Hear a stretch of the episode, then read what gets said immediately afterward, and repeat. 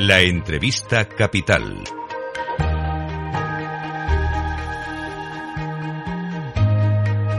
Luis Vicente Muñoz. Vamos a leer esta diferencia de percepción que parecen mostrar los mercados con el pesimismo reinante de los líderes reunidos en Davos.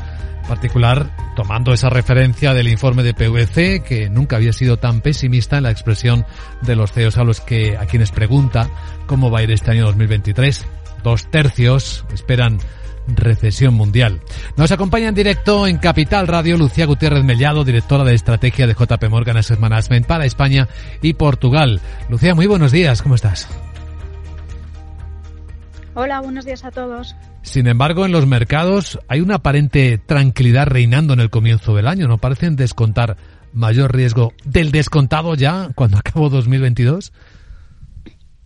Claro, es que yo creo que los mercados siempre se adelantan a los datos macro y la realidad es que con las caídas que vimos el año pasado, tanto en renta variable como en renta fija, ya descuentan bastantes malas noticias. Entonces, es verdad que este año yo creo que vamos a ver datos macros pues regulares, eh, datos de crecimiento débiles y, bueno, pues yo creo que ahí, aunque la macro no sea todo lo fuerte que nos gusta, sino más bien estemos en un entorno de tendencia de crecimiento eh, positivo pero muy discreto con el riesgo de recesión posible, pero yo creo que los eh, mercados ya han descontado muchas de esas malas noticias.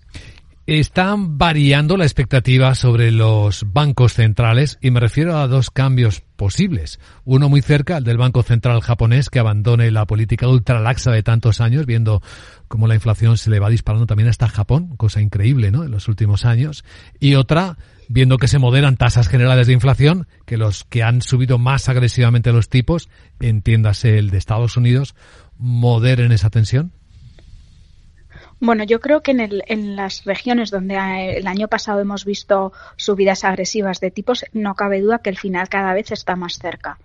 Eh, sí que esperamos que en este primer trimestre a lo mejor todavía veamos una o dos subidas, eh, tanto en Estados Unidos como en Europa, pero yo creo que eh, gracias a esa inflación que va por el buen camino y lo veíamos la semana pasada, eh, todavía sigue en niveles elevados, pero ya llevamos seis meses consecutivos en Estados Unidos donde la inflación, bueno, pues ha dado, ha dado un respiro y parece que la tendencia va a continuar, pues eso lo que permite es que los bancos centrales eh, de tanto Estados Unidos como de Europa, bueno, pues el final de las subidas cada vez esté, esté más más cerca. Dicho esto, nosotros sí que esperamos que una vez frenen las subidas, estar un, en vez de empezar a bajar, que es lo que, bueno, parte del mercado descuenta, nosotros pensamos que se van a mantener los tipos en los niveles, en los niveles cuando alcancen ese, ese máximo. Y Japón, claramente, bueno, pues veremos a ver qué pasa si al final decide eh, seguir el ritmo de otros, de otros bancos centrales. Es decir, los mantendrán esperando, observando, imagino, los efectos en la economía, ¿no? Totalmente.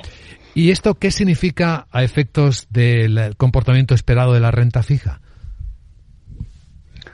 Bueno, yo creo que después de las caídas que hemos visto el, el año eh, pasado en renta fija, que han sido eh, históricas, nunca o hacía muchos años que no veíamos un comportamiento tan negativo de la renta fija, en un entorno en el que, bueno, pues la inflación parece que va en la buena dirección y que los bancos centrales están a punto de eh, llegar al fin de la, del entorno de, tipos, de subida de tipos, debería ser un entorno más favorable para la renta fija y nosotros desde luego vemos oportunidades y los gestores tanto de renta fija como fondos multiactivos pues dicen que no, que no veían esta oportunidad desde hace, desde hace muchos años. Y es verdad que antes de este, del año pasado pues la renta fija no aportaba mucho en carteras por donde estaban las tires, luego vimos lo que hemos pasado este año, pero ahora eh, la renta fija vuelve a ser un componente esencial de las carteras y a aportando, esperamos que en los niveles actuales de diversificación y rentabilidad en esos términos. Durante mucho tiempo hablamos de un actor principal, el dólar, su fortaleza, cuando comenzaron las subidas de tipos de interés y cómo esto estaba dañando a los mercados emergentes. Ahora estamos en la inversa. El dólar está debilitándose, está permitiendo esos repuntes de divisas de emergentes. ¿Cómo cambia la escena pensando en este tipo de inversión, en este tipo de riesgos? No solo en renta variable en países emergentes, sino también en renta fija o corporativa. Yo creo que claramente eh, que el dólar deje de apreciarse es un factor que va a ayudar a las eh, economías emergentes. Y luego hay otro factor que tenemos que tener en cuenta para los mercados emergentes, que es la reapertura de China. Eh, yo creo que lo hemos comentado con vosotros en varias ocasiones. para nosotros será clave que China abandonara la política del COVID-0 para poder tener una recuperación del crecimiento económico.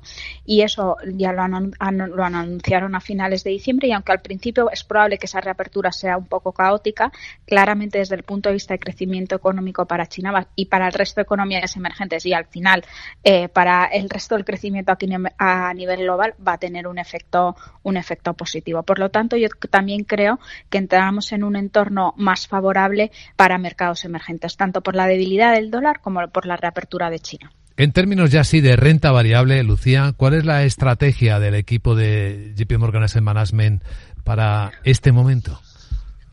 Pues de momento seguimos con cautela, pero buscando oportunidades. Con cautela porque todavía bueno, sabéis que estamos en plena temporada de resultados empresariales y bueno, en un entorno de crecimiento más bajo, como comentábamos al principio, el crecimiento económico, eso también se tiene que trasladar a un crecimiento de beneficios más, más discreto, ¿vale? Entonces estamos ahí un poco a la espera y de momento seguimos con un posicionamiento cauto, pero como decía hace un segundo, buscando oportunidades. Y por ejemplo, un cambio reciente que hemos hecho en carteras es que hemos vuelto a incrementar el peso en mercados emergentes por esa reapertura de, de, de China. Entonces yo creo que mismo, bueno, pues hay que ir buscando tras las eh, oportunidades que han surgido el año pasado tras las correcciones, pues poco a poco ir buscando oportunidades y a lo largo del año ir incrementando el peso en renta variable. Pero de momento cautela.